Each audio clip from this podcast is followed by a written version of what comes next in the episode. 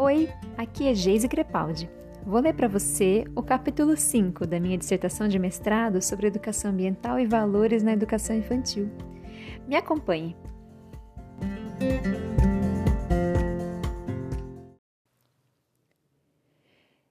Continuando a leitura dos caminhos da pesquisa, vou falar agora sobre a minha produção de dados. Enquanto eu buscava formas de transcrição mais eficientes, fazia também parte do grupo de estudos do NEEV, como já explicitei na introdução.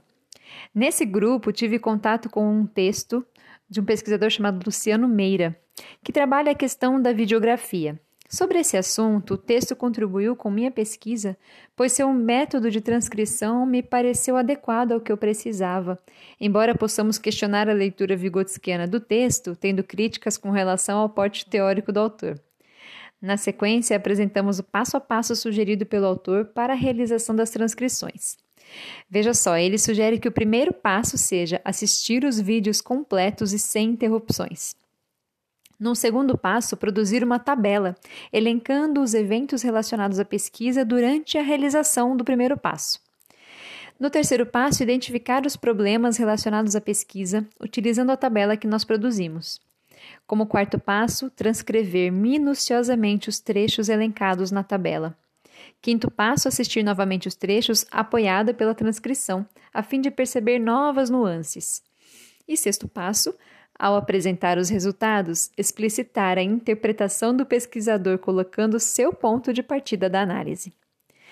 Seguindo esses passos, eu assisti novamente aos vídeos e criei o seguinte modelo de tabela, que era preenchida com todos os eventos que faziam parte do projeto das professoras. Assim, conforme realizava Passo número 1, um, eu já descartava os trechos dos vídeos onde havia conversas sem conexão com o meu objetivo de pesquisa, como interrupções que a professora sofria por parte de algum recado de fora da sala de aula, ou pedidos das crianças para ajudar a guardar um agasalho, entre tantas outras demandas que aconteciam nos interstícios do projeto. Na minha tabela, eu falo sobre como eu fiz é, o preenchimento das transcrições. Eu colocava bem em cima assim o nome da professora e depois eu fazia cinco uh, colunas. Na primeira coluna eu colocava o dia. Nesse espaço foi colocado o número do encontro, né? Dia 1 a 11 para a Aline e de 1 a 8 para a professora Luana. Na segunda coluna, eu colocava o vídeo. Eu coloquei o número do vídeo porque às vezes ocorria de no mesmo dia eu gerar várias gravações com pausas entre uma e outra. Depois, na terceira coluna, eu punha o evento. De que, que se trata essa gravação? Por exemplo, a professora está explicando sobre a horta. Ou ainda, uma criança pergunta sobre o ovo da borboleta. Eu descrevia lá qual era o evento que eu ia gravar. Numa quarta coluna, eu punho o intervalo de tempo. Né? Nessa quarta coluna, eu anotei o trecho que eu quero transcrever em minutos, ou seja, vai de que minuto a que minuto o vídeo selecionado. E aí, nas, na quinta coluna, um ok, né? Depois de assistir a gravação e anotar as informações conforme a tabela, assim que a transcrição era feita, dava um ok nesse espaço. Com essa forma de organização, concluí as transcrições em tempo hábil para revisitar os vídeos e também para dar sequência ao tratamento das informações. Na etapa seguinte, fiz uma leitura minuciosa das transcrições, usando lápis de cor para destacar três tipos distintos de enunciado. Eu contornei de cinza as falas que diziam respeito aos valores das professoras, de uma forma geral. Por exemplo, quando Luana diz, num trecho, que nem vocês vão para a escola, eu também vou. Eu vou nessa escola para aprender a ser uma professora melhor. Considerei que ela mostra às crianças que os professores não estão prontos, que não precisam saber tudo. Eles também podem buscar apoio de escolas que os ensinem a ser professores melhores. Trata-se de um valor de humildade, reconhecer-se aprendiz, valorando tal postura. Já nos momentos em que as professoras expressam valores associados aos alimentos, as características dos alimentos, sabores, cores, etc., eu usei o lápis de cor azul, destacando as transcrições deste momento. E aquilo que eu busquei com mais afinco, eu pintei de amarelo as falas em que as professoras associavam valores ambientalmente desejáveis com a questão alimentar. Essa separação em cores foi muito importante para me oferecer um panorama ou talvez um mapa do que eu estava buscando enxergar na pesquisa. Essa prática me ajudou a separar ainda mais os enunciados que usaria para análise e os valores ali presentes de certos fragmentos que não seriam úteis para essa pesquisa. Recorrer ao lápis de cor é uma ferramenta de destaque. Assim, os valores pintados de cinza muitas vezes estão associados à relação ser humano-ser humano, que é uma questão muito cara para a educação ambiental crítica, como eu venho defendendo. Os valores que pintei de azul, por outro lado, apontam muitas vezes para questões estéticas, quando as professoras dão ênfase a características dos alimentos, por exemplo.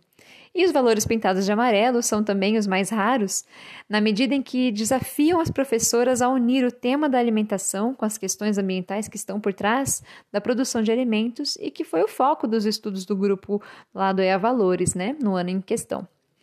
Depois dessa última separação por cores, os textos transcritos já estavam bem enxutos, concentrando as falas de interesse para essa pesquisa.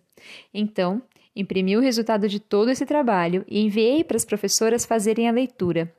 Também fiz uma tabela com todos os nomes reais delas e das crianças e um espaço em branco na frente, e eu ofereci às professoras a oportunidade de escolherem seus nomes e de sugerirem nomes fictícios para as crianças. Assim, tive a contribuição de Luana, que pensou no nome das crianças de acordo com sua experiência de sala de aula. Ela definiu os nomes de acordo com o critério criado por ela, considerando outras crianças que foram suas alunas em outros momentos de sua trajetória, e por algum motivo ela encontrava semelhanças entre elas. Seu próprio nome também foi definido por sua vontade. Aline, porém, relatou que não teve tempo para pensar na troca de nomes, por isso eu mesma sugeri as mudanças e compartilhei com ela para que tivesse seu aval. No capítulo seguinte, em que trago os resultados da pesquisa, uso os nomes fictícios sempre que possível. Em alguns momentos, as falas são produzidas de forma entrecortada e de forma que na filmagem não consegui identificar a autoria. Nesses casos, eu uso o recurso C1, C2, designando criança 1, criança 2, quando eu não sei o nome da criança que está falando. Todas as vezes em que eu uso crianças no plural, eu refiro-me àqueles momentos em que as crianças apresentam falas em uníssono, né? Sabe quando elas falam? Sim! Também utilizei o recurso dos colchetes para indicar um acontecimento, uma expressão facial, corporal, e nesse caso explicito dentro do colchete o que está havendo. Por exemplo, a professora falou sorrindo. Coloco entre colchetes. Também utilizei os colchetes para indicar que houve uma interrupção no fluxo da fala. Nesse caso, eu mantive seu interior em seu interior as reticências. Além disso, quero destacar um importante limite. O trabalho com filmagem jamais será fiel à realidade vivida, já que, só para dar um exemplo, o ângulo de localização da câmera na sala favorecerá o entendimento de um enunciado em detrimento de outros, dependendo da localização espacial dos falantes em relação à câmera filmadora. Quando um participante da pesquisa falar alto, em volume alto, eu colocaria sua fala em letras maiúsculas. Muitas vezes, uma professora, por exemplo, precisa falar alto para se fazer ouvir em meio a muito barulho, mas isso não significa que ela está gritando com as crianças. Quando, porém, o participante falar alto e gritando, com um emocional enviesado para sentimentos como raiva, por exemplo, eu explicitarei que ela gritou. Os gestos serão também descritos sempre que possível. Um limite que eu já encontrei e que eu quero assinalar aqui é no tocante à forma linear com que trago os enunciados.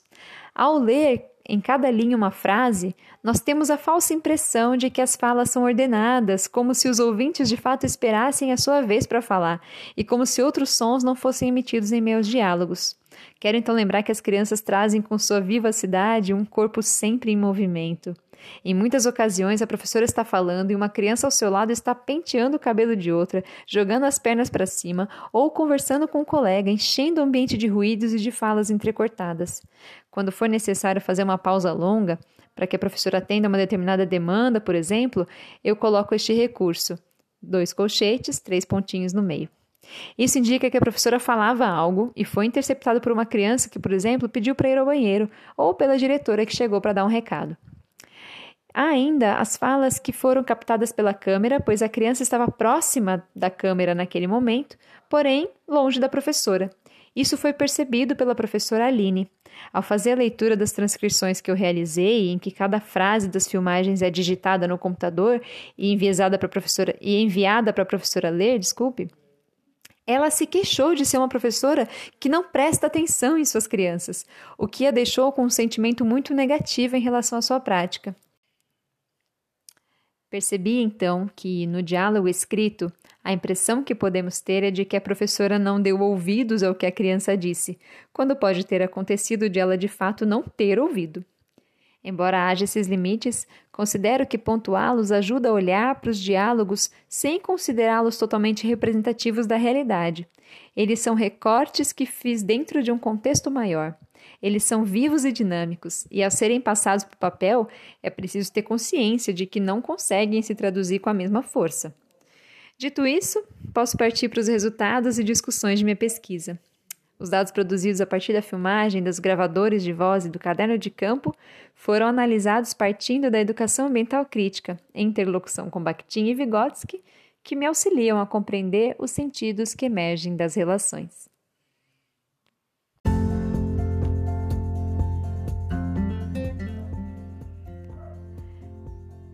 No próximo episódio, vou falar sobre a minha pesquisa propriamente dita. Quero te agradecer por me acompanhar nessa leitura. Você pode entrar em contato comigo se quiser fazer algum comentário pelo meu Instagram, arroba Até o próximo episódio.